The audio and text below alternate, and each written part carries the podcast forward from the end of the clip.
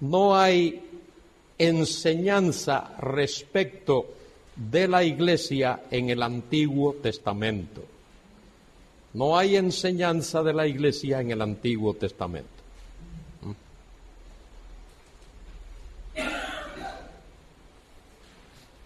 La iglesia en el plan profético de Dios. No hay enseñanza de la iglesia en el Antiguo Testamento. ¿Por qué?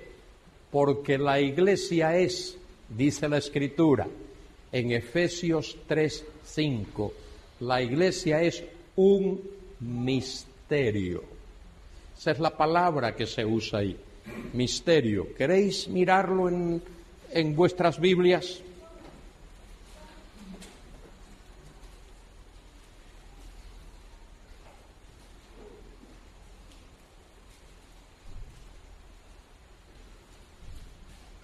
Ahí aparece versículo 15, Efesios 3, perdón, Efesios 3, 5, versículo 5 de Efesios 3.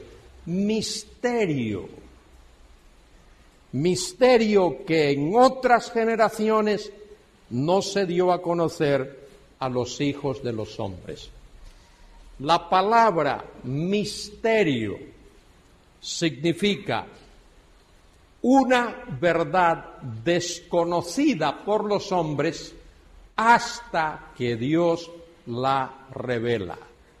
Eso es lo que significa la palabra misterio.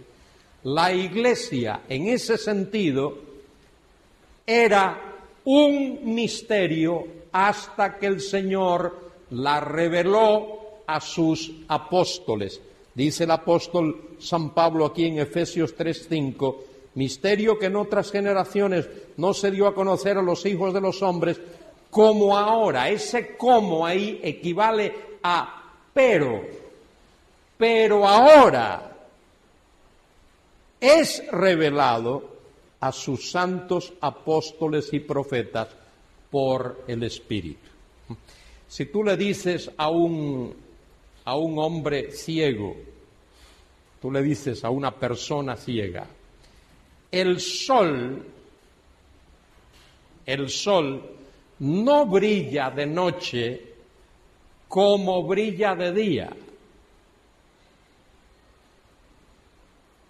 ¿Qué le estás diciendo a esa persona? ¿Que el sol brilla de noche? ¿Le estás diciendo eso? No, no le estás diciendo eso. Le estás diciendo que el sol no brilla de noche. Le estás diciendo, brilla de día, pero no brilla de noche. Eso es lo que le quisiste decir, solo que lo pusiste con esas palabras.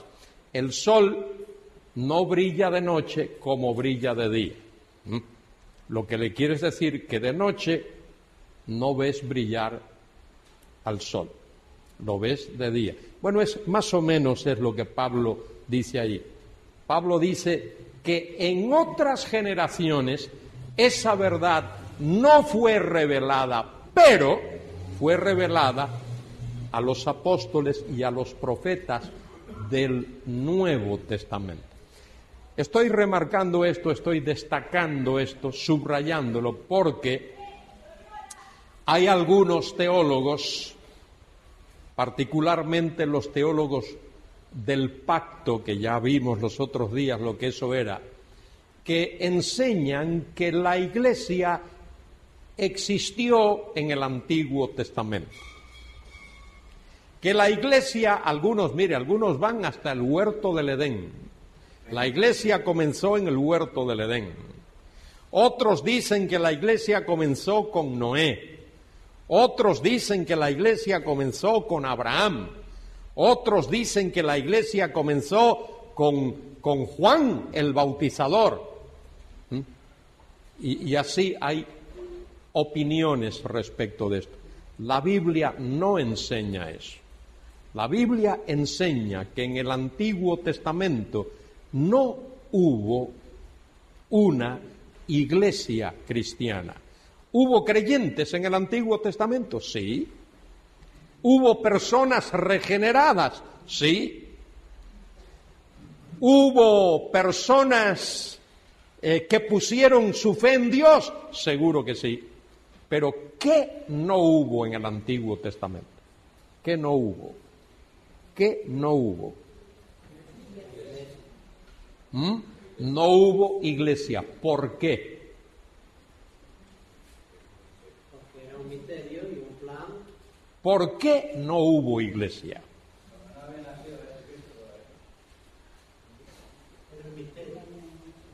Venga, más.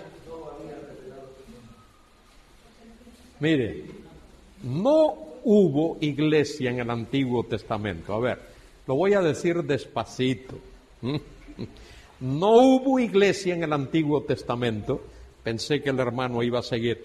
Porque el Señor Jesucristo no había venido en carne, no había muerto en la cruz, no había resucitado de los muertos, no había sido exaltado a la gloria y sumamente importante que no había sido enviado a la tierra el Espíritu Santo. ¿Qué más? ¿Qué más? ¿Cómo? En su ministerio bautizador.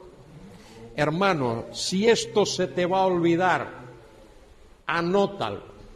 Cuando yo creo que algo se me va a olvidar, lo anoto. Y si es muy importante, lo pongo en un cuadrito. Y si se te va a olvidar y lo consideras importante, ponlo en un cuadrito y ponlo en la cabecera de tu cama para que puedas leerlo todas las noches antes de acostarte. El bautismo del Espíritu Santo es el ministerio distintivo de esa tercera persona de la Trinidad en esta era, en esta edad. Nunca antes ni después de esta era ha habido ni habrá ministerio bautizador del Espíritu Santo. ¿Por qué no pudo haber iglesia antes del día de Pentecostés? Porque Cristo no había muerto en la cruz, no había resucitado de los muertos, no había sido exaltado a la gloria y el Espíritu Santo no había comenzado su ministerio bautizador. El bautismo del Espíritu Santo es el ministerio distintivo del Espíritu Santo para esta era, para esta edad, para esta dispensación. Ese es un ministerio característico, propio, único de esta era, de esta etapa, de esta dispensación. Nunca antes nadie en el Antiguo Testamento fue bautizado por el Espíritu Santo en el cuerpo de Cristo y después del rapto de la iglesia no habrá bautismo del Espíritu Santo en el cuerpo de Cristo porque no habrá cuerpo de Cristo en la tierra. Eso es fundamental saber, particularmente para personas como nosotros, que creemos lo que la palabra de Dios enseña y particularmente para las asambleas de hermanos es sumamente importante. Ahora, ¿por qué es la iglesia un misterio? ¿Por qué es un misterio? Porque habla de algo que nunca antes existió. Versículo 6. Que los gentiles son coherederos y miembros del mismo cuerpo, copartícipes de la promesa en Cristo Jesús por medio del Evangelio. ¿Qué es lo que nunca había existido? Que judíos y gentiles estuviesen unidos en un mismo cuerpo, por una misma fe, por una misma realidad, bautizados por un mismo espíritu en el mismo cuerpo. Primera los Corintios 12, 13, porque por un mismo espíritu fuimos todos, por un solo espíritu, fuimos todos bautizados en un cuerpo, sea judío gentil, sea esclavo, esclavo libre, y a todos se nos dio a beber de un mismo espíritu. De manera que el bautismo del Espíritu Santo es la característica, el distintivo único de esta edad, de esta era, de esta dispensación que llamamos que llamamos la iglesia. Ahora, la iglesia siempre estuvo en el plan de Dios. La iglesia no es un accidente de la historia que forma, eh, eh, sino que forma parte, no es un accidente de la historia, sino que forma parte del plan eterno de Dios. La iglesia no es, un, no es un accidente en el sentido de que porque Israel fracasó, entonces Dios dijo, muy bien, plan A fracasó, voy a entrar en plan B. ¿Eh? Amigos, Dios no tiene plan B, ni C. Dios solo tiene plan A. El plan original de Dios que Él elaboró en la eternidad es el que Él está desarrollando y va a llevar a cabo hasta el fin. Pablo dice, Pablo dice en Efesios 1.4, Efesios 1.4, según nos escogió en Él, cuando? Antes de la fundación del mundo, para que fuésemos santos y sin mancha delante de Él. De manera que cuando Dios diseñó la iglesia, en la eternidad. La iglesia fue diseñada con todo el plan que Dios diseñó en la eternidad. Allí estaba la iglesia. Solo que su cumplimiento tuvo que comenzar en un momento concreto, específico de tiempo. Muy bien. Em, antes de la creación ya Dios había diseñado la iglesia. Eso lo tenemos que tener claro. Antes de la creación Dios había diseñado la iglesia como Él diseñó todas las cosas. Ahora, antes de Pentecostés, la primera mención de, la iglesia se encuentra en Mateo 16, 18. Mateo 16, 18, cuando el Señor le dice, a los discípulos que estaban allí con él en Cesarea de Filipos y particularmente a Pedro que había hecho aquella confesión, el Señor le dijo, sobre esta roca, ¿qué? Edificaré mi iglesia. Y esa, esa oración gramatical es importante. Ese verbo, edificaré, ese verbo está en el modo indicativo. Cada vez que un verbo está en el modo indicativo, eso expresa realidad.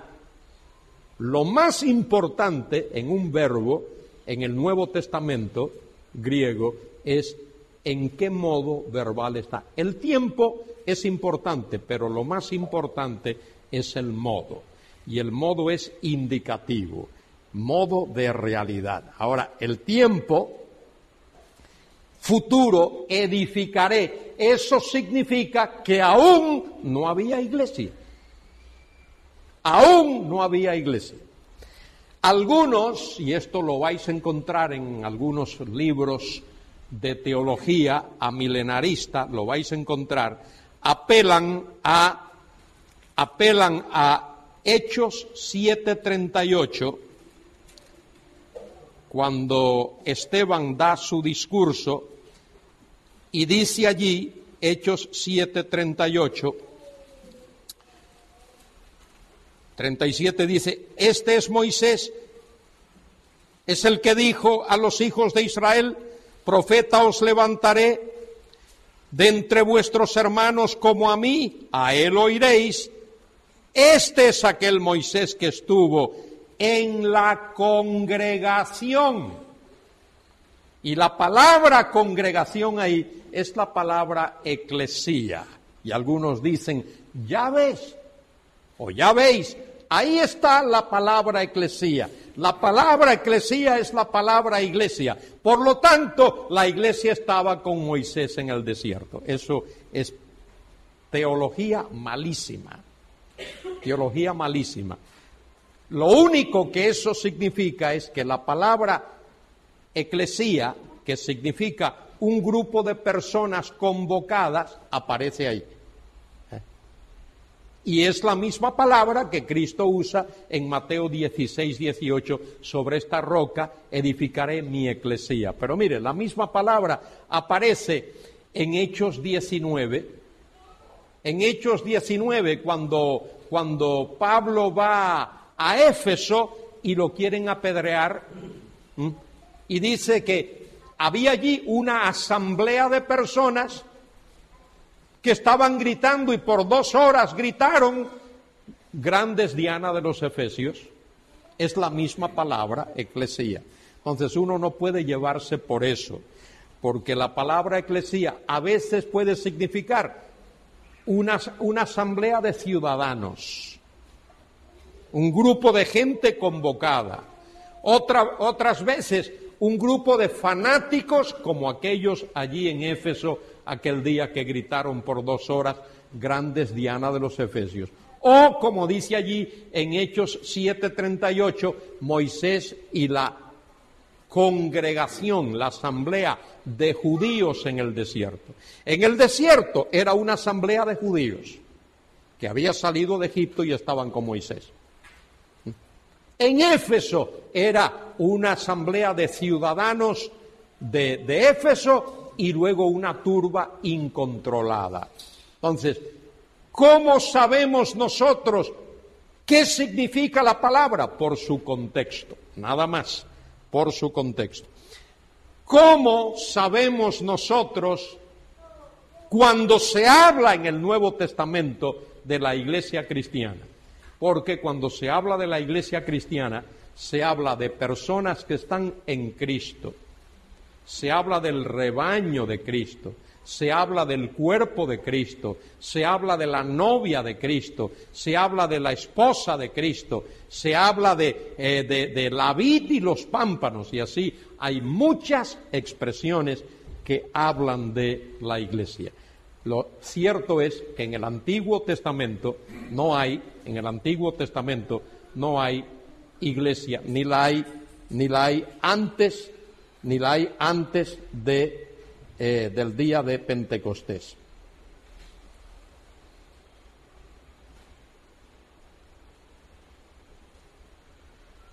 Bueno, eso lo he explicado ya. El verbo, el verbo edificaré está en tiempo futuro, de modo que se refiere a algo que no ha ocurrido, pero más importante es el hecho que dicho verbo está en el modo indicativo, lo cual sugiere realidad. Eso tenéis que tenerlo muy presente, tenéis que tenerlo en mente y totalmente claro.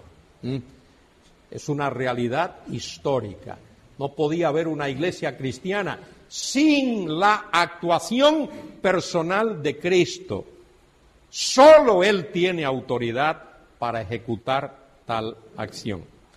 Y luego tengo aquí algo sobre la iglesia y los tiempos de los gentiles. La iglesia vive, anoche hablé de los tiempos de los gentiles, es ese periodo largo de tiempo que se extiende desde que Nabucodonosor destruyó Jerusalén y el templo y continúa a través de los siglos, a través de los siglos, hasta qué es lo que pondrá fin a los tiempos de los gentiles. A ver si os acordáis lo que dije anoche. La segunda venida de Cristo. ¿Cómo sabemos esto? Daniel capítulo 2. La estatua del gran sueño de Nabucodonosor. La cabeza de oro era Nabucodonosor y el imperio babilonio. La piedra que golpea la imagen eh, sobre los pies y la derriba y la tritura, la pulveriza, es la segunda venida de Cristo. Y luego tenemos los cuatro imperios, el babilonio, medo-persa, greco-macedónico y el imperio romano. Y el quinto gran imperio que habrá en el mundo será el imperio que nuestro Señor Jesucristo traerá en su segunda venida cuando Él venga otra vez. Muy bien el comienzo de la iglesia cristiana en la tierra. Esto ya lo he explicado con tantas palabras que he dicho. El comienzo fue el día de Pentecostés.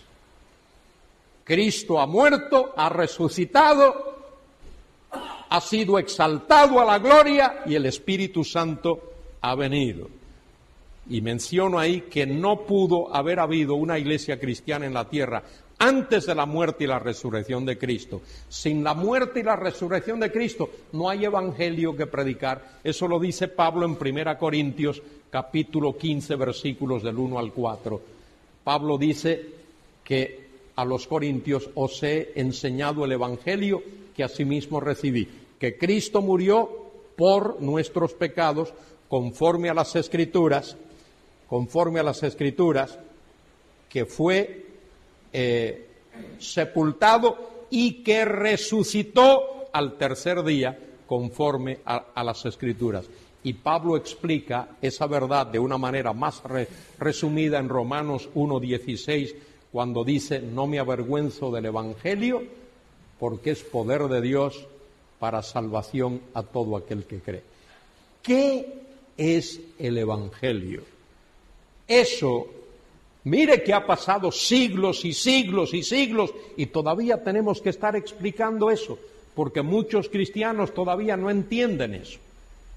El Evangelio es concretamente el mensaje de la muerte de Cristo en lugar del pecador por nuestros pecados y su gloriosa resurrección esa es la buena noticia, el Evangelio, que Cristo murió por nuestros pecados, que fue sepultado y que resucitó al tercer día, conforme a las Escrituras.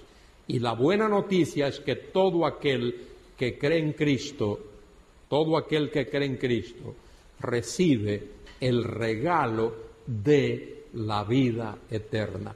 Y que no hay salvación sin Cristo y que no hay perdón de pecados sin Cristo y que no hay vida eterna sin Cristo y que no hay esperanza sin Cristo.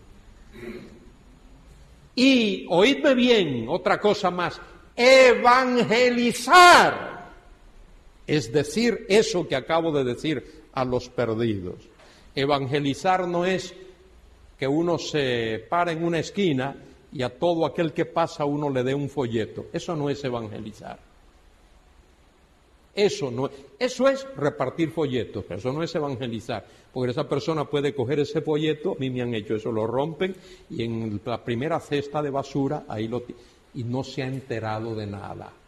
Evangelizar es decirle a alguien que Cristo murió por sus pecados y resucitó de los muertos y que si él pone su fe y su confianza en ese Cristo, el Señor le perdona y le recibe y le da el regalo de la vida eterna. Eso es evangelizar.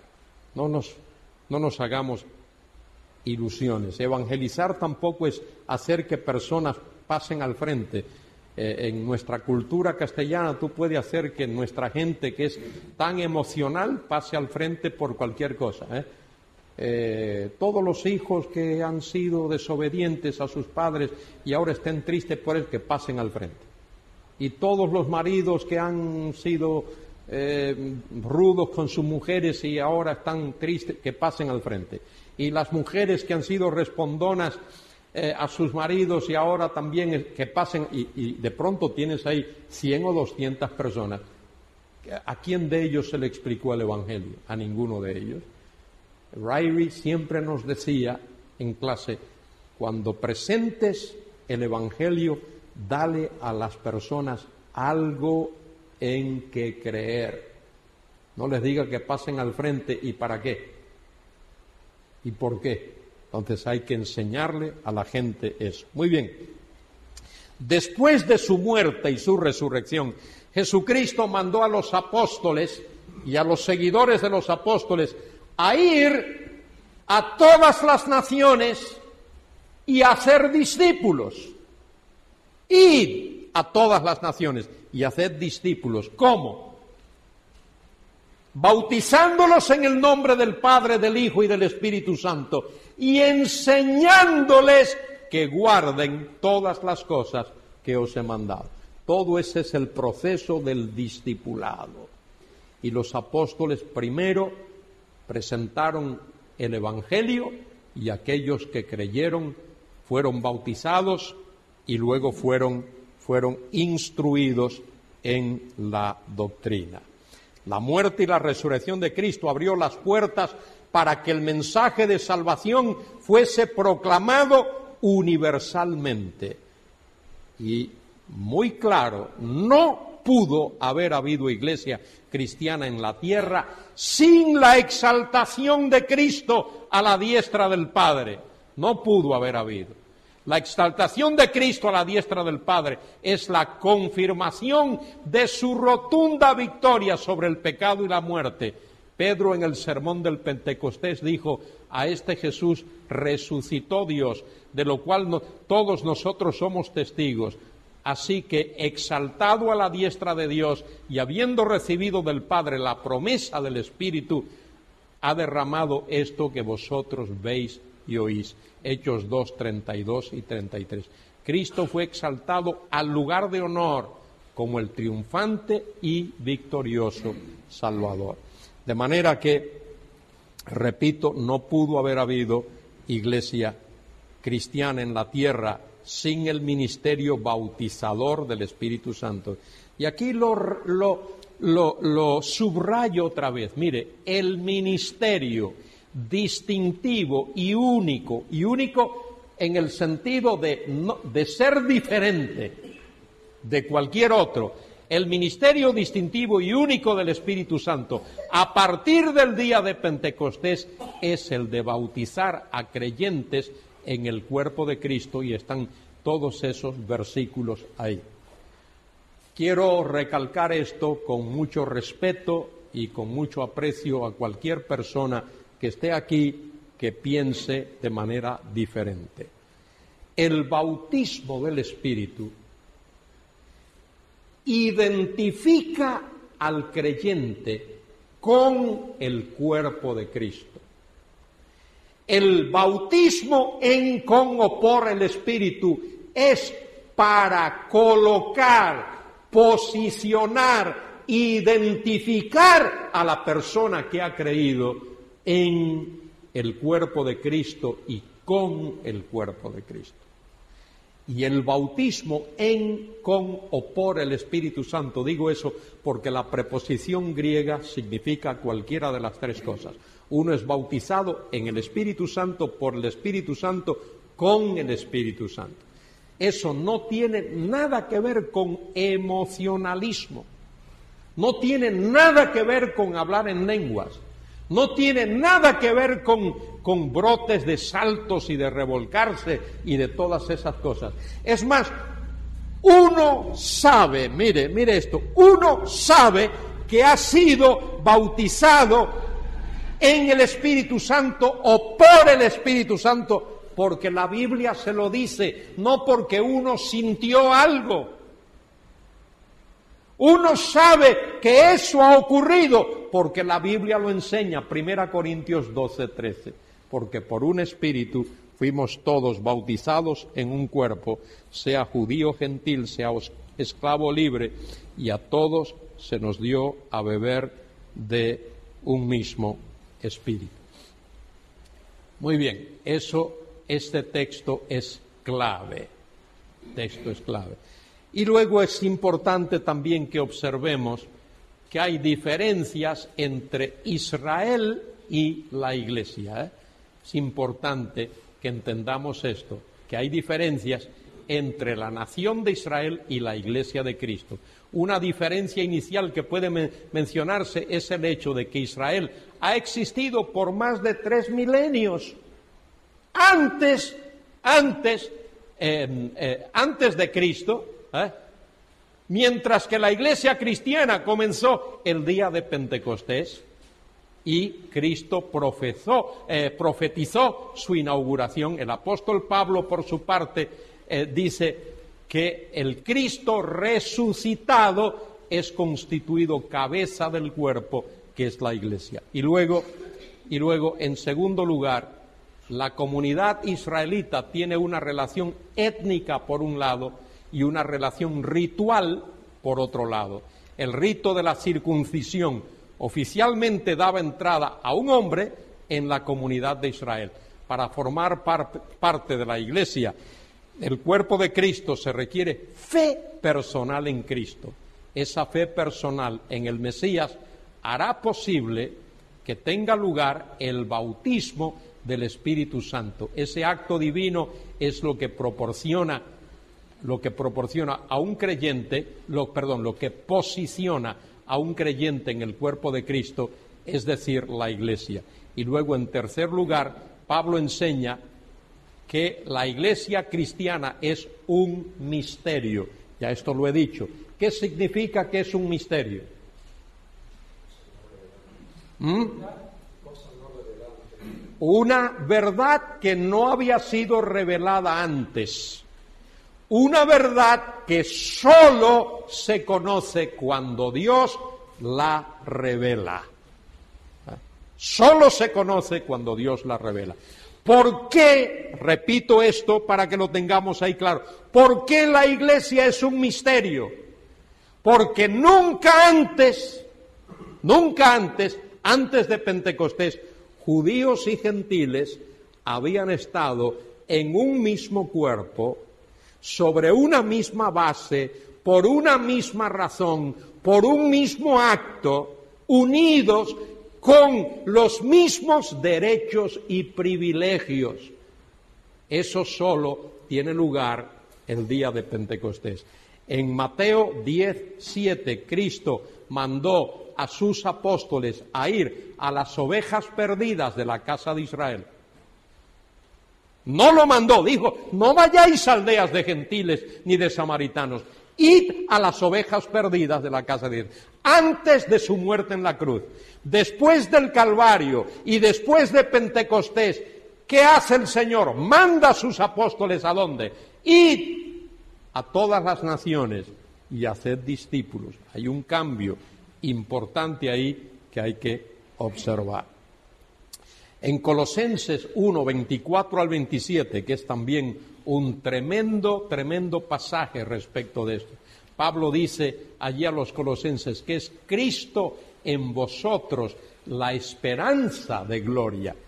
Cuando una persona pone su fe en Cristo, sabemos que el Señor viene a residir, a morar en su vida. Y Pablo lo aclara ahí, y esa es la definición que Pablo da de la iglesia. La iglesia es Cristo residiendo en nosotros. Es Cristo en nosotros la esperanza de gloria. ¿Mm? El estudiante de la Biblia debe observar que el vocablo Israel se usa 73 veces en el Nuevo Testamento, todas ellas con referencia al pueblo que étnicamente se llama Israel. A Israel nunca se le llama iglesia. En ningún sitio del Nuevo Testamento se le llama iglesia. ¿Mm? No hay, no hay ningún pasaje, eh, ningún pasaje del Nuevo Testamento en el cual a Israel se le llame iglesia. Algunos, algunos quieren tomar, y voy a referirme ya ahora a esto para que, eh, para que quede claro, en el capítulo 6, creo que es del libro del, eh, de la epístola de Pablo a los Gálatas, 6.16 de Gálatas, donde Pablo, Pablo está tratando un problema muy serio con los Gálatas. Pablo ha predicado allí a Cristo y la salvación en Cristo no a través de la ley, no a través de ritos, no a través de la circuncisión.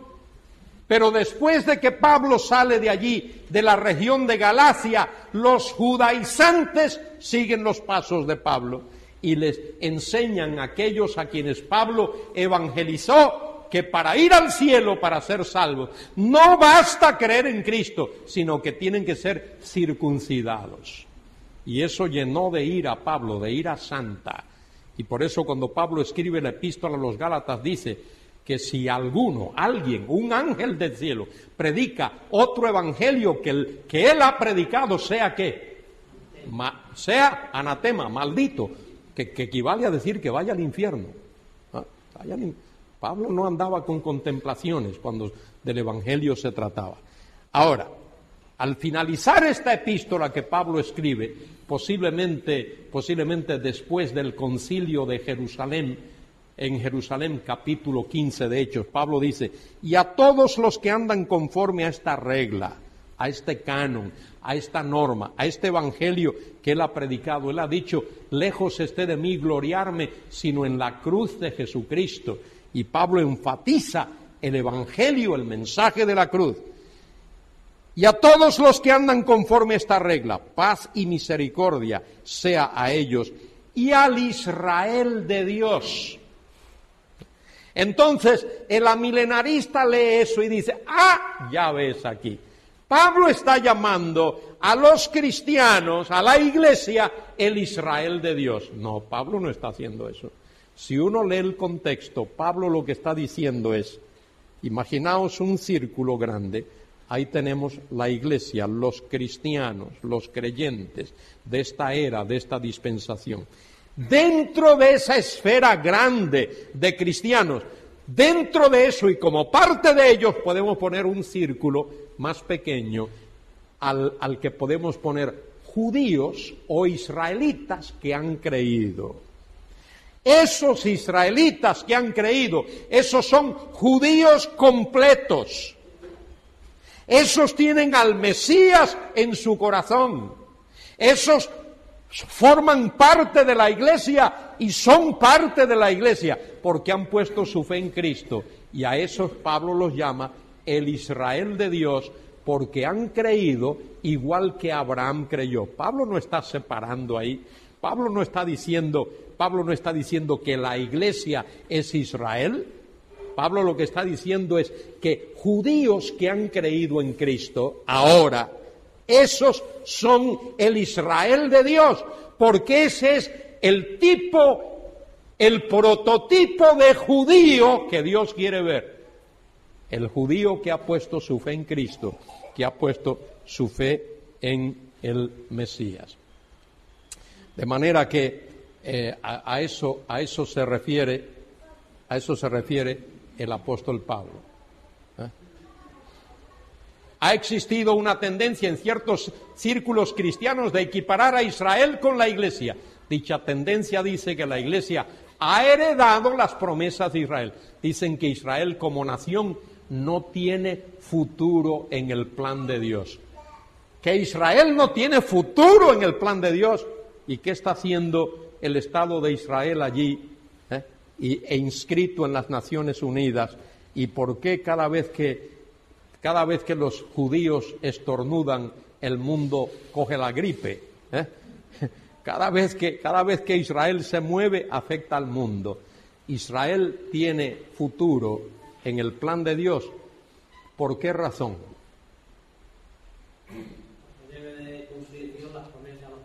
Por los pactos, por las promesas que Dios hizo a Abraham, que se las reiteró a Isaac, que se las reiteró a Israel y que se las hizo a David. Y otra vez cito Lucas capítulo 1, 30 al 33. He aquí, concebirás y darás a luz un hijo, este será grande, será llamado Hijo del Altísimo, y el Señor Dios le dará el trono de David, su padre, y reinará sobre la casa de Jacob para siempre y su reino no tendrá fin. Y su reino no tendrá fin. Eh, y esto, mire, esa es una verdad que, por supuesto, es evidente en el Nuevo Testamento, pero eh, un versículo que citamos casi siempre para los días de Navidad, valdría la pena citarlo con más frecuencia, el de Isaías 9:6, que voy a leer ahora mismo, dice allí, porque un niño nos es nacido, hijo nos es dado, el principado sobre su hombro, y llamaráse su nombre admirable, consejero, Dios fuerte, Padre eterno, príncipe de paz. Lo dilatado de su imperio y la paz no tendrán límite. Sobre el trono de David y sobre su reino, disponiéndolo y confirmándolo en juicio, en justicia, desde ahora y para siempre. ¿Y cómo termina el texto? El celo de Jehová, de los, de los ejércitos, hará esto. Ahora, que alguien me diga, porque yo no lo sé, que alguien me diga, y no lo sé, que alguna vez Cristo ha reinado sobre la nación de Israel. Que alguien me lo diga, porque yo no, yo no sé que jamás e, eso haya ocurrido.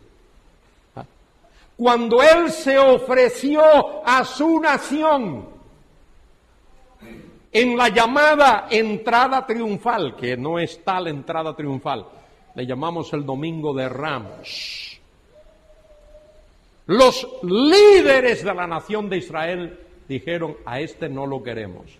El pueblo lo aclamó.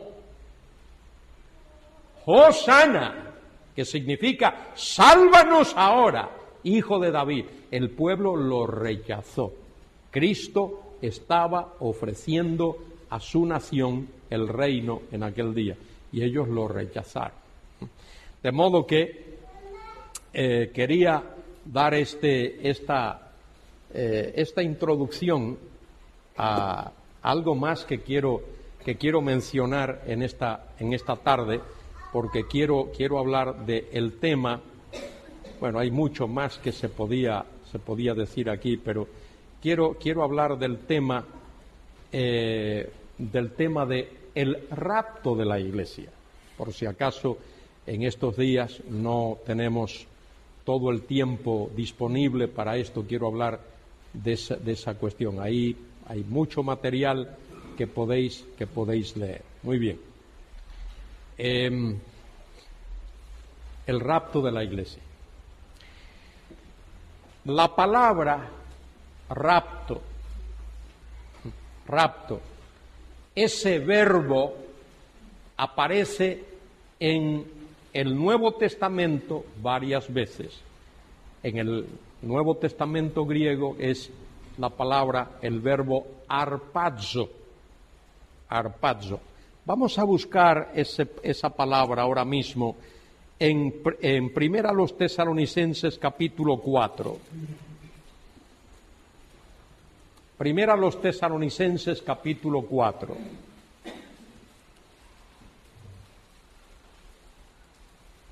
Mire lo que dice allí. Dice Pablo, versículo 17, leo. Luego nosotros los que vivimos, los que hayamos quedado, seremos arrebatados juntamente con ellos. Ahí está el verbo arpazo, tiempo futuro, modo indicativo. El modo indicativo expresa que que expresa realidad. Tiempo futuro, un acontecimiento que todavía no ha tenido lugar. De manera que Pablo dice, seremos arrebatados. Si alguien de verdad, de verdad cree la Biblia, no debería negar la realidad del rapto. Ahí está, la realidad. Dice Pablo, seremos arrebatados. De manera que no debería de haber controversia entre los cristianos que, que creemos la Biblia si habrá o no un rapto. Podríamos discutir el cuándo del rapto. Pero no deberíamos de discutir el qué del rapto. Eso no deberíamos de discutirlo. Pero se discute, porque hay algunos que niegan esa realidad. Vamos a intentar definir qué es eso del rapto.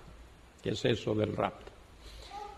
La palabra, como he dicho, aparece algunas veces en el Nuevo Testamento. Voy a dar los pasajes y vosotros podéis buscar.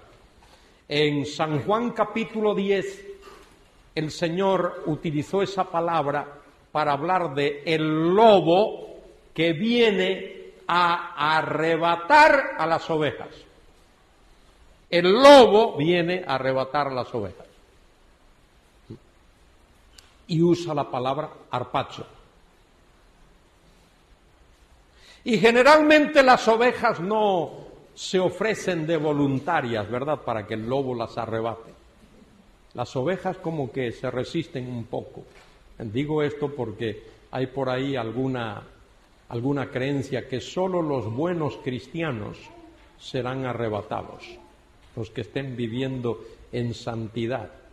Y yo no comparto esa idea, yo creo que toda la iglesia va a ser arrebatada y luego explicaré por qué.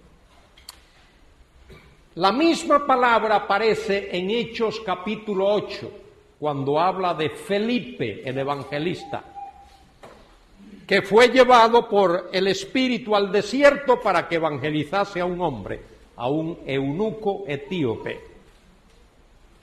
Y luego de evangelizarlo y bautizarlo, dice que Felipe fue arrebatado y se halló en Azoto, una ciudad costera allí, eh, por lo que hoy es la franja de Gaza.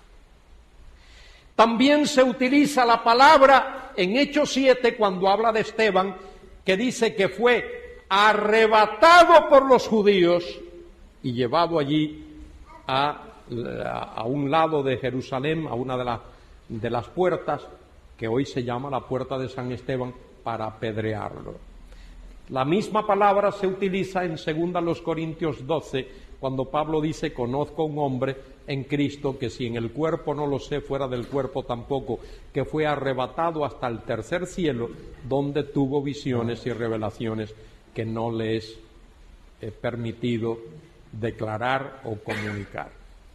De manera que la palabra arpazo, rapto, está ahí en la Biblia y Pablo utiliza esa misma palabra para hablar de este acontecimiento.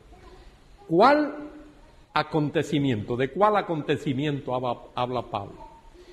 Habla de la venida de Cristo en relación con la iglesia. Cuando Cristo venga a buscar a los suyos, a ese aspecto se le llama el rapto. A ese aspecto se le llama el rapto. ¿Qué ocurrirá? ¿Qué ocurrirá?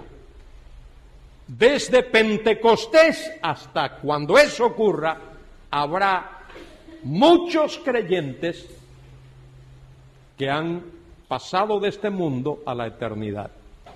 Si eso tardase algún tiempo en ocurrir, posiblemente algunos de nosotros pasaremos por el trauma de morir y por la bendición de resucitar, por la bendición de resucitar de entre los muertos.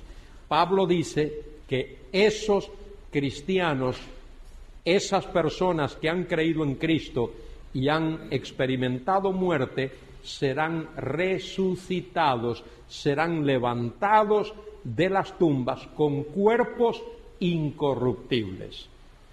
En otras palabras, si tú no estás contento con tu apariencia física ahora, espera que Dios te va a dar un nuevo cuerpo, un cuerpo incorruptible, un cuerpo que no estará hecho de materia, no será un cuerpo hecho de sustancia material, sino un, hecho, sino un cuerpo hecho de sustancia espiritual. A lo mejor tú dices, yo no entiendo eso de sustancia espiritual. Pues mira, dice San Juan 4:24 que Dios es espíritu. Dios es una sustancia espiritual. ¿eh? De manera que aquellos cristianos que hubiesen muerto serán resucitados con un cuerpo diferente, sustancia espiritual. Los que estén o estemos vivos, nuestros cuerpos serán transformados. Seremos transformados. Y juntos, como un solo cuerpo, unidos como un solo grupo, seremos levantados, seremos alzados, sacados, arrebatados, trasladados de este mundo para encontrarnos con el Señor en las nubes y así estar con Él para siempre. Eso es el rapto de la iglesia.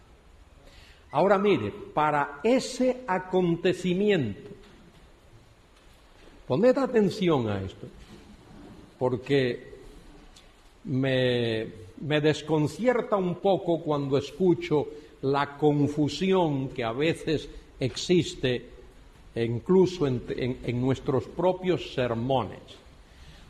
Para el acontecimiento del rapto, no hay, no hay ninguna señal previa que tenga que ocurrir. No hay ningún aviso. El rapto será un acontecimiento, no es que será, es un acontecimiento inminente. Inminente significa que puede ocurrir en cualquier momento sin aviso de clase alguna.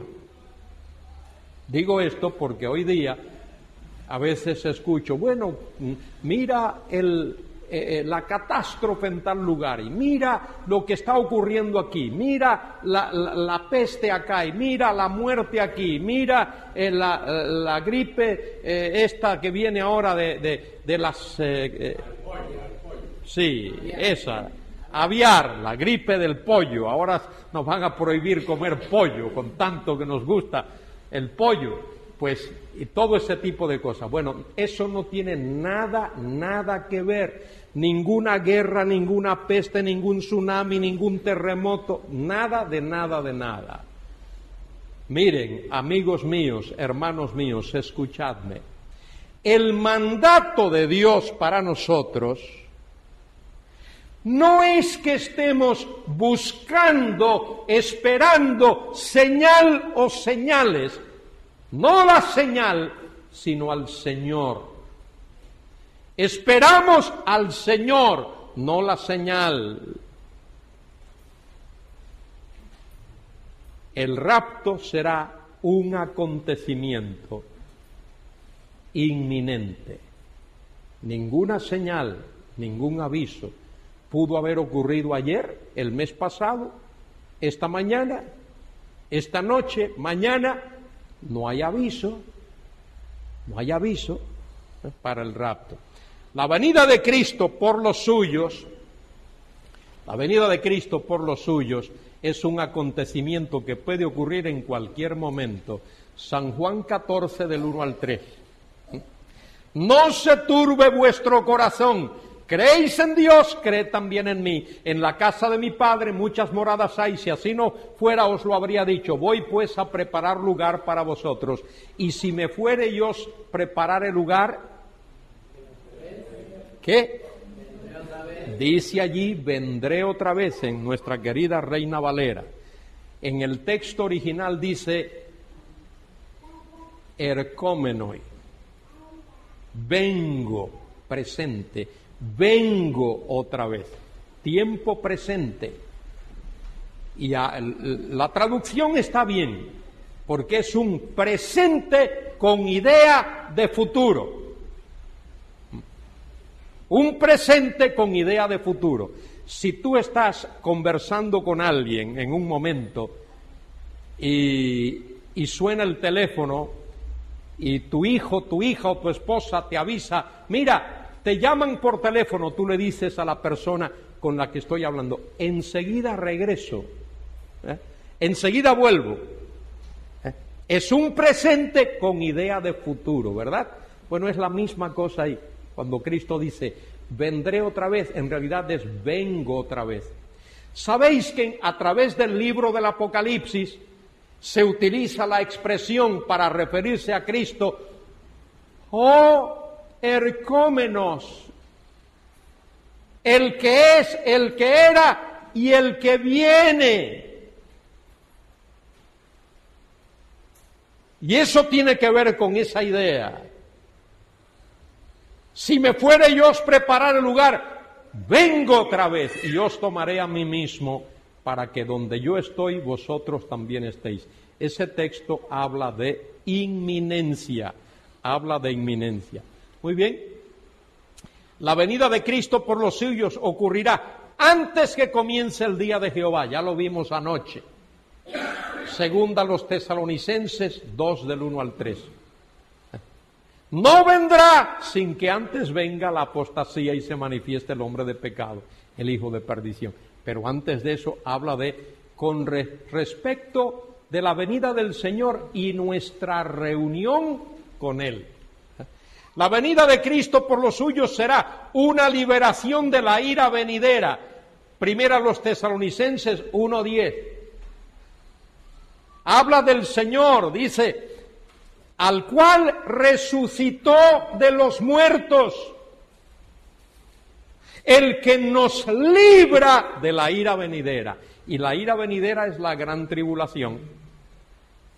Y primera los tesalonicenses 5.9, no nos ha puesto Dios para ira, sino para alcanzar salvación por medio de nuestro Señor Jesucristo. Y mire qué interesante este. La venida de Cristo por los suyos es una esperanza bienaventurada. ¿Sería para ti esperanza bienaventurada?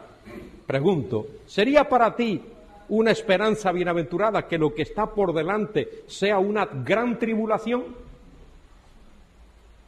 Eso no es esperanza bienaventurada. Si lo que te aguarda, lo que te espera es una gran tribulación. ¿Cuál es la esperanza bienaventurada? La manifestación gloriosa de nuestro gran Dios y Salvador Jesucristo, el cual se dio a sí mismo para redimirnos y hacernos un pueblo propio celoso de buenas obras.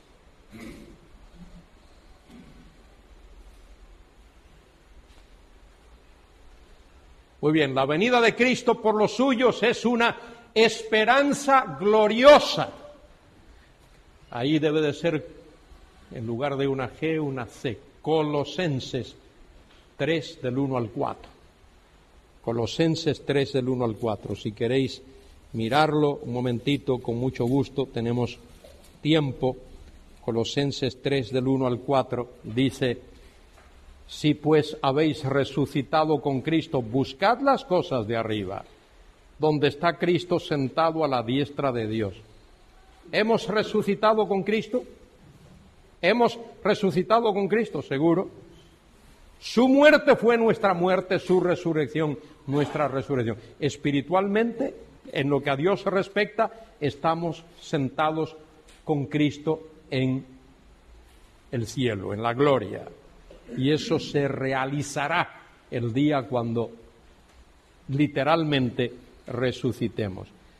Poned la mira en las cosas de arriba, no en las de la tierra porque habéis muerto y vuestra vida está escondida con Cristo en Dios, cuando Cristo vuestra vida se manifieste, entonces vosotros también seréis manifestados con Él en gloria. Si pues habéis resucitado con Cristo, ¿qué? ¿Qué? ¿Qué? ¿Cuál es el verbo? ¿Lo leo o podéis leerlo vosotros? ¿Cuál es el verbo? Buscar. El verbo buscar, ese verbo, ¿en qué modo está? Imperativo. ¿Imperativo qué es? una orden, un mandato, un mandamiento. Buscar. ¿Qué cosa? Las cosas de arriba. Y si estamos buscando las de abajo, estamos desobedeciendo al Señor. Si todavía estamos pensando en las cosas materiales de este mundo, en lugar de buscar las cosas de arriba, estamos desobedeciendo al Señor. Versículo 2. Poned la mira. El verbo poner, ¿en qué modo está? Imperativo, que es un mandato, una orden, un mandamiento de Dios. Si estamos haciendo otra cosa, estamos desobedeciendo. Acusamos a los judíos que desobedecían los mandamientos de Dios. ¿Y nosotros? Que pasa es que ellos desobedecían y les costaba la vida física. Nosotros desobedecemos y Dios no nos mata ahí mismo. ¿eh? Pero somos tan desobedientes como ellos. Dice, cuando Cristo vuestra vida se manifieste, epifaneia, la palabra, se haga visible, ¿eh? aparezca, vosotros también seréis manifestados con Él en gloria. Muy bien, mientras que Israel y las naciones gentiles tendrán que pasar por los severos juicios de la gran tribulación descritos en Apocalipsis 6 al 19, la iglesia, cuerpo de Cristo, anticipa el día cuando el Señor la tomará consigo para llevarla a la casa del Padre. Ese será el próximo gran acontecimiento en el plan de Dios, en el propósito de Dios, el rapto de la iglesia. ¿Y qué ocurrirá después del rapto? ¿Sabe lo que va a ocurrir? El tribunal de Cristo, el bemá de Cristo Primera a Corintios capítulo 3 versículos del 11 al 15 por ahí. Primera a los Corintios capítulo, capítulo 3 mm, eh, al 17. Primera a los Corintios 3 del 11 al 17. Mm. ¿Qué será el Bemá, el tribunal de Cristo? También eh, creo que aparece en Segunda de Corintios 5.10. Todos compareceremos delante del tribunal de Cristo para rendir cuenta de lo que hayamos hecho en el cuerpo, sea bueno o sea malo.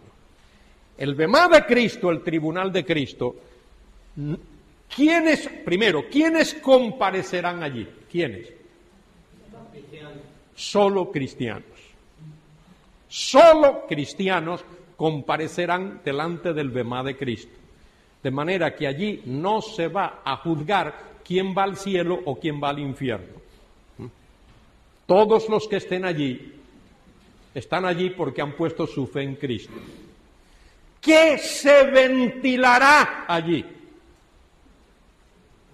Los premios, los galardones, las coronas, los parabienes que el Señor dará a los creyentes. El Señor dará a los creyentes. ¿Qué se va a juzgar allí? Las obras de los cristianos. Tú ahora estás haciendo obras. Estás haciendo obras. Cuando el rapto tenga lugar y estemos allí delante del Bemá de Cristo, las obras que tú has hecho, que yo he hecho, van a ser pasadas por fuego. Y es el fuego lo que revelará qué clase de obras has hecho. Si hiciste obras para la gloria y para la honra de Dios, esas obras serán oro, plata, piedras preciosas. Si hiciste obras para ti, para que la gente te aplaudiera, eso será madera en hojarasca. Y el fuego probará el oro, la plata y las piedras preciosas y saldrán de allí mejor, mejores. Y el fuego probará la madera, el heno y la paja. Y de allí que saldrá humo y ceniza, nada más. Humo y ceniza. Y el Señor, sobre esa base, ese juicio no es para condenar a nadie Ese juicio no es para condenar a nadie, es para galardonar a personas.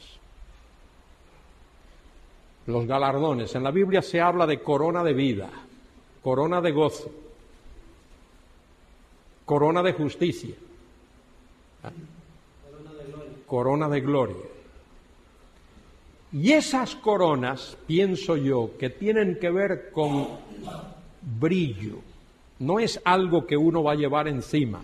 El único que va a estar coronado allí es el Señor Jesucristo. Pero tendrá que ver con brillo, con gloria. Y habrá creyentes que estarán gloriosamente brillando, reflejando, poniendo de manifiesto la gloria de Cristo. Ese será su galardón. Que la gloria de Cristo brille y brille y brille. Pablo habla algo así cuando dice en Filipenses capítulo 1, dice, que Cristo sea magnificado, hecho grande en mi cuerpo por vida o por muerte. Y habrá otros que no tendrán ningún brillo. No podrán hacer que la gloria de Cristo se refleje, se manifieste en ellos. Eso es lo primero que ocurrirá después del rapto, el Bemá de Cristo. Y lo segundo que ocurrirá después del rapto será qué cosa? Las bodas del Cordero. Las bodas del Cordero, Apocalipsis 19, 7, cuando la iglesia será unida con el Señor como la esposa del Cordero para siempre. Será una unión por toda la eternidad. Y allá en el cielo tendrá lugar las bodas. Y el Señor regresará a la tierra para reinar y el milenio será las fiestas de boda. Ah, Poquitos días, ¿verdad? Las fiestas de boda, la gran celebración. Bueno, ¿alguna pregunta? Mira, no te voy a hacer una pregunta porque te la sabes toda. No, ¿qué va? Yo no me... la- Pero aquí de verdad me hace acordar y gracias al nombre de un futbolista que llamaba Cardeñosa, era jugador de fútbol, muy bueno delantero centro. Sí, Como el tuyo es casi parecido a Cardeñosa. sí, lo que pasa es... Tú como delantero centro eres pequeñito. Tiene que ser un hombre corpulento Pero como extremo no hay quien te toque. Pero sí me gustaría, ahora recordando que cuando Cristo le habló a los antiguos, a sus apóstoles, donde dice, ¿quién dice de vosotros? ¿Quién soy yo? De verdad, dice Pedro, que tú eres el hijo del Altísimo. De verdad. Sí, por eso me acuerdo que me hace recordar tantas cosas y entonces dice, tú no eres muy inteligente. Yo te he revelado de esto. Ahora sí me acuerdo lo que me dijiste anoche. Dime si tenía una chica que quería tocar la flauta. Sí, Algo de eso, sí. Dice, ¿de qué tiempo está en vida mi hija o tal? Dice, depende de lo que tú digas. También en mí. De verdad que sí. Que Dios te bendiga. Le agradezco sus palabras. Le agradezco sus palabras. Lo único que quiero decirle, querido hermano caballero, que Caballero sí, porque soy de Gata. Bueno. Toda- toda la gloria, toda la gloria es para Dios. Eh, es lo único que puedo decirle. Mi, el propósito de mi corazón y de mi vida es que la gloria sea para Dios. Y le agradezco sus palabras, pero mire, yo quiero que el Señor sea el único, porque si yo me quedo con un granito de arena de lo que a Él le corresponde, eh, malo. Toda la gloria tiene que ser para Dios, toda, absolutamente toda. Nada para mí, todo para Dios. Pues yo te pido que para mí me dé la joya. Coja el granito de arena y que Dios te ayude siempre. Bueno, gracias, le agradezco Que muchísimo. haga un desierto. Bueno, gracias. ¿Alguna pregunta?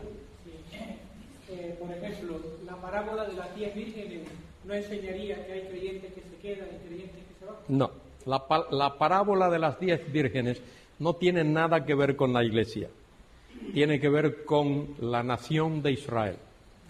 Mateo, Mateo, el Evangelio de Mateo es un evangelio que tiene que ver con el reino. Y cuando llegamos al capítulo 24 de Mateo, versículo, eh, versículo 3, eh, los discípulos le preguntan al Señor, dinos, ¿cuándo serán estas cosas? ¿Y qué señal habrá de tu venida y del fin del siglo? De manera que la pregunta de los apóstoles tiene que ver con la venida visible, literal, corporal, física de Cristo a la tierra y ellos entienden que esa venida ha de coincidir con el fin de la historia como nosotros la conocemos ahora. De eso trata Mateo 24. No hay nada ahí que tenga que ver con la iglesia. Y en Mateo 25, que es donde está la parábola de las diez vírgenes, eso es una continuación. Cristo lo que está diciendo es que cuando Él venga, cuando el esposo venga, habrá un sector del pueblo judío que no estará preparado para recibirle. Esos quedarán fuera. Habrá un sector de la nación de Israel que será el remanente que sí estará preparado para su venida. Esos entrarán con Él en el reino no guarda relación ninguna con la iglesia. Utilizar eso para hablar de eso que tú me has preguntado es sacar el pasaje fuera de su contexto, hermenéuticamente, exegéticamente y teológicamente. No tiene nada que ver con el rapto. Mateo 24 y 25, esos dos capítulos tienen que ver con la nación de Israel y con lo que Israel va a pasar durante ese periodo de la gran tribulación. ¿Alguna otra pregunta? Quizás por qué se ha querido hacer ese énfasis en la diferencia que existe entre Israel y la Iglesia. ¿Cómo encaja en este esquema escatológico? ¿Cuál es la importancia para, para agarrarla bien? Bueno, eh, la importancia es esta. Los pactos bíblicos tienen que ver directamente y primordialmente con la nación de Israel. El cumplimiento de esos pactos afectan a la nación de Israel. Dios en su benevolencia, en su magnificencia, en su gracia, en su misericordia, ha incluido a gentiles también en su reino, incluso en el reino mesiánico, en el reino terrenal. El reino del Mesías no será exclusivamente para los judíos, pero primordialmente y esencialmente para ellos. Habrá gentiles también en el reino. La diferencia entre Israel y la iglesia tiene que ver con el hecho de que en la iglesia, a partir del día de Pentecostés, Dios está tratando con las naciones gentiles. Y eso es, ese es el mensaje que Pedro predica en Hechos capítulo 3, hasta que la plenitud de los gentiles haya entrado. Y entonces Dios rea- reanudará su trato con la nación de Israel. De eso se trata en Romanos capítulos 9, 10 y 11. Romanos 9 habla del pasado de la nación de Israel. cómo Dios la escogió, cómo la bendijo, cómo le dio los pactos, cómo le dio bendiciones, cómo le dio el Mesías, cómo le dio los profetas, cómo le dio la ley, le dio la palabra. Romanos 10 tiene que ver con el presente de Israel. Israel está viviendo en ceguera espiritual, ceguera espiritual, y está pasando por todas las pruebas que está pasando por su rechazo del Mesías. Romanos 11 tiene que ver con el futuro de Israel, porque Dios no se olvida de sus promesas. Las promesas de Dios, los pactos de Dios son irreversibles. Y por, eh, por esa fidelidad de Dios, Él ha de cumplir sus promesas en la nación de Israel.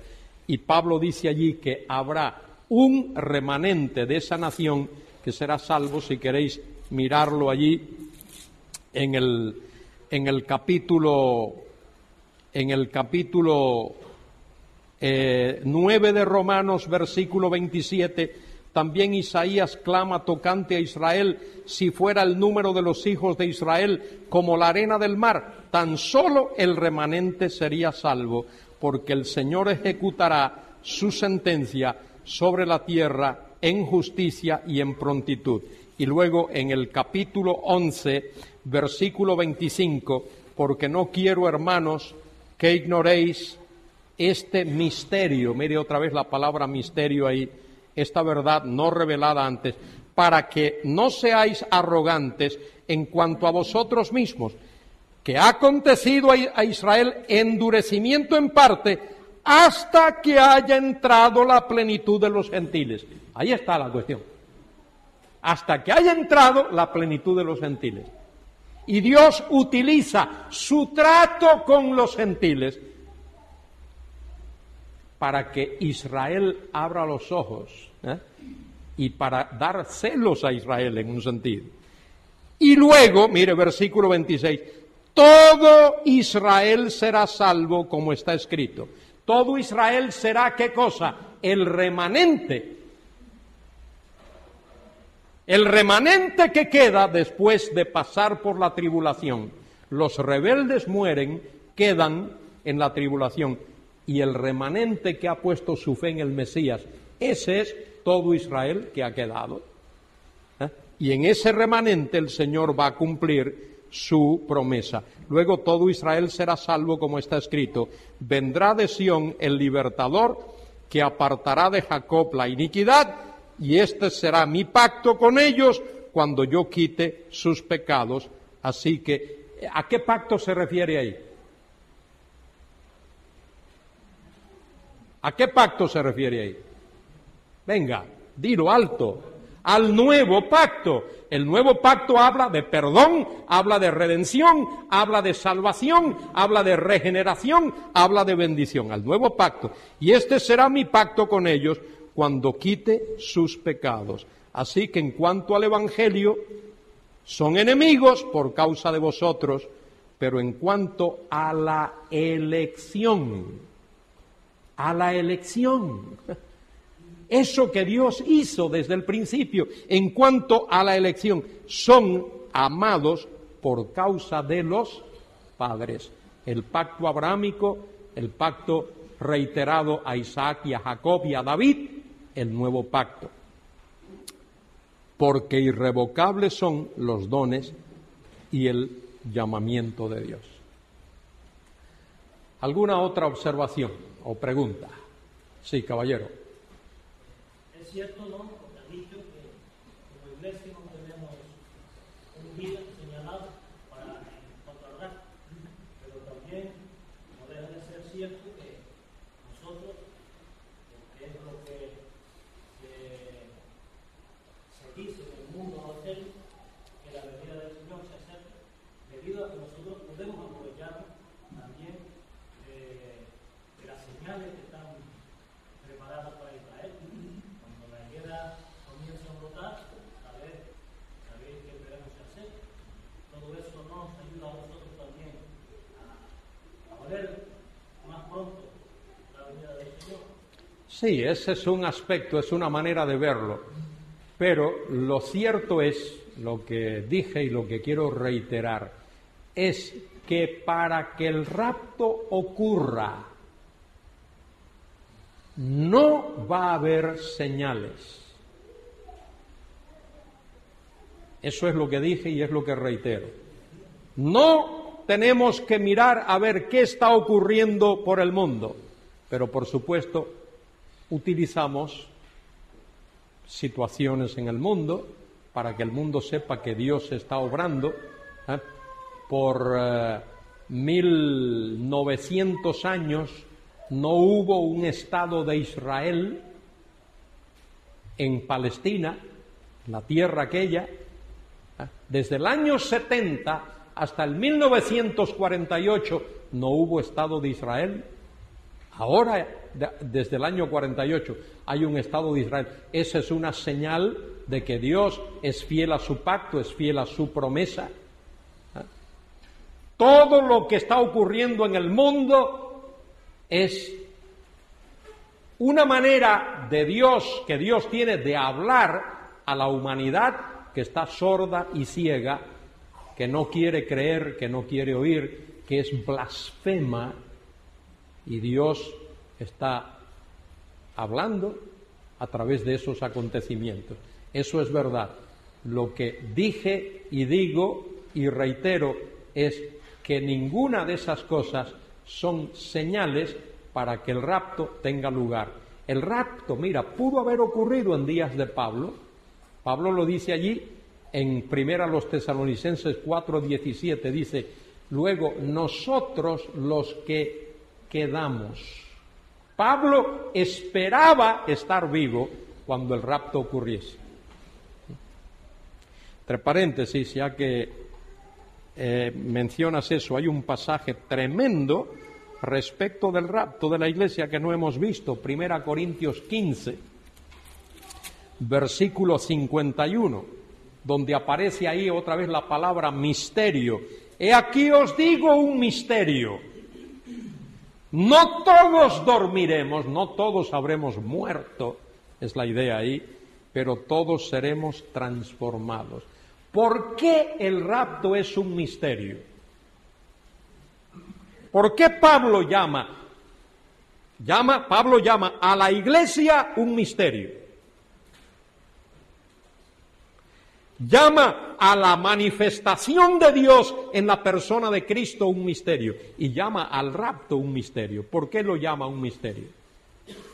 Porque nunca antes en la historia, nunca antes, Nadie en el Antiguo Testamento habla de que personas muertas, creyentes, resucitarían y personas vivas serían transformadas y juntas como un solo grupo, como un solo cuerpo, serían alzadas para ser llevadas a la gloria. Esa es una verdad nueva. Esa es una verdad que el Espíritu de Dios revela aquí en 1 Corintios 15 por medio de Pablo. He aquí os digo un misterio, no todos dormiremos, pero todos seremos transformados. En un momento, en un abrir y cerrar de ojos a la final trompeta, porque se tocará la trompeta y los muertos serán resucitados incorruptibles y nosotros seremos transformados porque es necesario que esto corruptible se vista de incorrupción y esto mortal se vista de inmortalidad. Y cuando esto corruptible se haya vestido de incorrupción y esto mortal se haya vestido de inmortalidad, entonces se cumplirá la palabra que está escrita, sorbida es la muerte con victoria. Y ahora, antes se le ha explicado esto, ahora tenemos un cuerpo material, un cuerpo tomado del polvo de la tierra, cuerpo hecho de sustancia material, Adán, del barro de la tierra el cuerpo nuevo que vamos a tener será un cuerpo semejante al de la gloria suya. Filipenses 3, 20 y 21. Tendremos un cuerpo semejante al cuerpo de la gloria suya. ¿Alguna otra pregunta?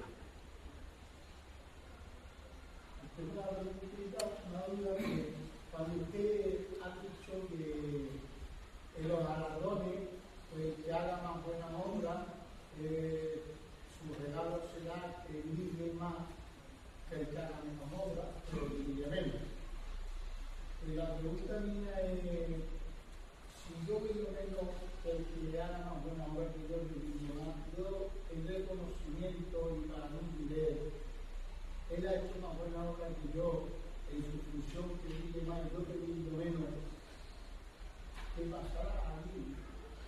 Bueno, le voy a decir, eh, fíjese que yo no hablé de obras buenas, hablé de obras que glorifican a Dios. Una persona, voy a ponerme yo como ejemplo ahora, puedo hacer cosas buenas para no implicar a nadie, me voy a implicar a... Puedo hacer obras buenas, cosas buenas, para que vosotros me aplaudáis. O para que mi nombre aparezca en una revista, en un periódico. Cosas buenas hice, pero la hice para ganarme el aplauso de seres humanos. Ahí es, ahí es donde está la cuestión. Lo que comparecerá delante del BEMA, del Tribunal de Cristo, que dará esos galardones o premios, esa gloria, ese brillo, no tiene que ver con que uno haga más obras, eh, que uno haga más buenas obras o menos, sino para quién la hizo, para quién la hizo. Le voy a poner un ejemplo, querido hermano. Supóngase usted que ahora hay unas Olimpiadas ¿eh? y Carmona participa de esas Olimpiadas, maratonista en las Olimpiadas. ¿eh? Y hay varios que participan de las Olimpiadas. Hay 1.500 personas que participan y Carmona es el primero que llega a la meta. ¿Eh? Hay uno que llega primero, uno que llega segundo, uno que llega tercero. Medalla de oro, medalla de plata, medalla de bronce. Pero hay 1497 que no llegaron ni primero, ni segundo, ni tercero. ¿Alguna vez ha visto usted cuando reparten esas medallas que el que la reparte le da la de oro a este, la de plata al otro y la de bronce a este y le dice lo habéis hecho bien y entonces coge a los mil eh, y le dice sois unos gamberros porque eh, eh, os dieron para que os entrenasen y, y no hiciste nada y no llegaste. ¿Se le hace eso a los que a los que no ganan las medallas? No, no se les dice absolutamente nada. No se les recrimina.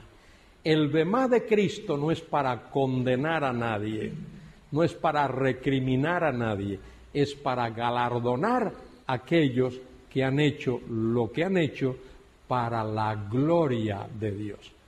Eso es lo que tenemos que tener en cuenta. Y los que van a brillar, van a brillar para la gloria de Cristo. Y los otros, quienes sean que no brillen para la gloria de Cristo, no se les va a insultar ni recriminar, solo que no van a tener el privilegio de poner de manifiesto entre ángeles, arcángeles, querubines y serafines y todo el universo, toda la creación, esa gloria maravillosa de Cristo. Seguro que sí, porque dije que en el Bemá de Cristo, quienes comparecen allí? Solo cristianos. Allí no se va a determinar quién es cristiano y quién no es cristiano, porque la salvación no es por obras, es por la fe en Cristo.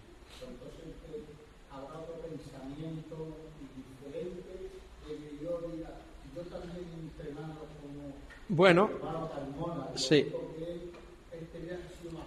Bueno, él ha sido más rápido. Eh, eh, él, ha hecho las cosas bien hechas para la gloria de Dios. Y otra cosa, mire, allá, con cuerpos nuevos, gloriosos, resucitados, las emociones que tenemos ahora no las vamos a tener.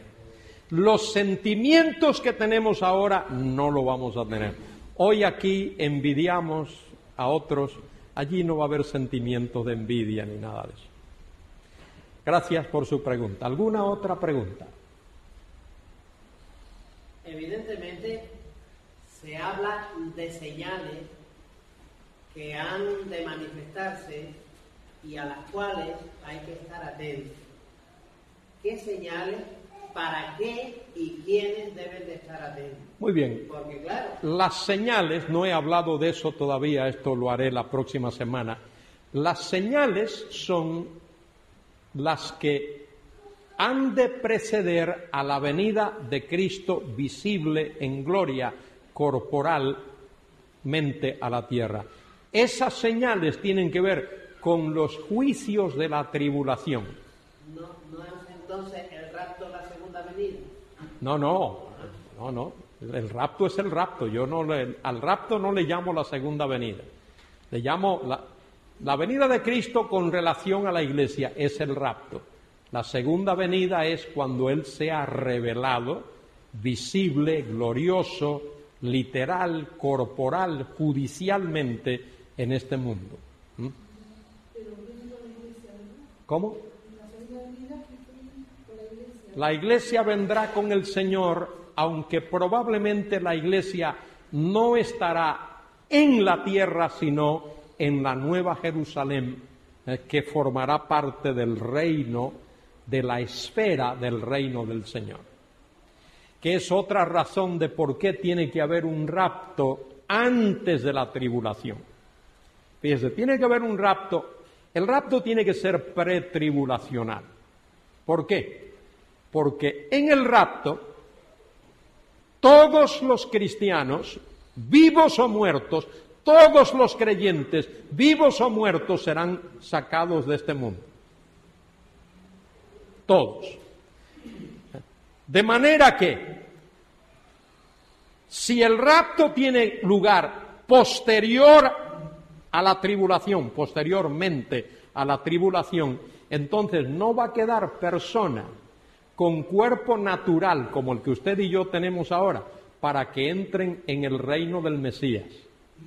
Porque todos habrán resucitado con cuerpo glorioso o sido transformados con cuerpo glorioso y sacado de este mundo. Entonces, ¿quién va a entrar a reinar con el Mesías?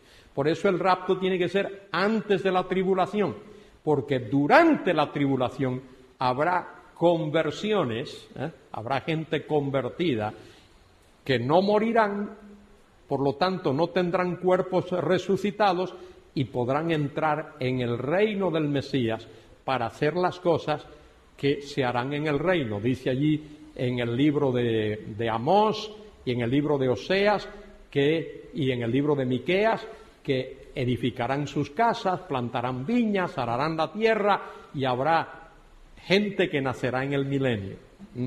Y esos tienen que ser personas con cuerpo como el, el que usted y yo tenemos ahora. Pero de esto voy a hablar la semana que viene.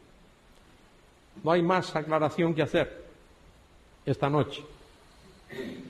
Este tema, como podéis ver, uno puede, mm, vaya, mm, puede complicarlo un poco. Yo he intentado simplificarlo para vosotros, no complicarlo, aclarar las dudas y si hubiese alguna más, pues eh, el próximo martes, en la voluntad de Dios, si el rapto no ha tenido lugar de aquí al martes, podemos estudiarlo. Y si el rapto ha tenido lugar, mire, sabremos más.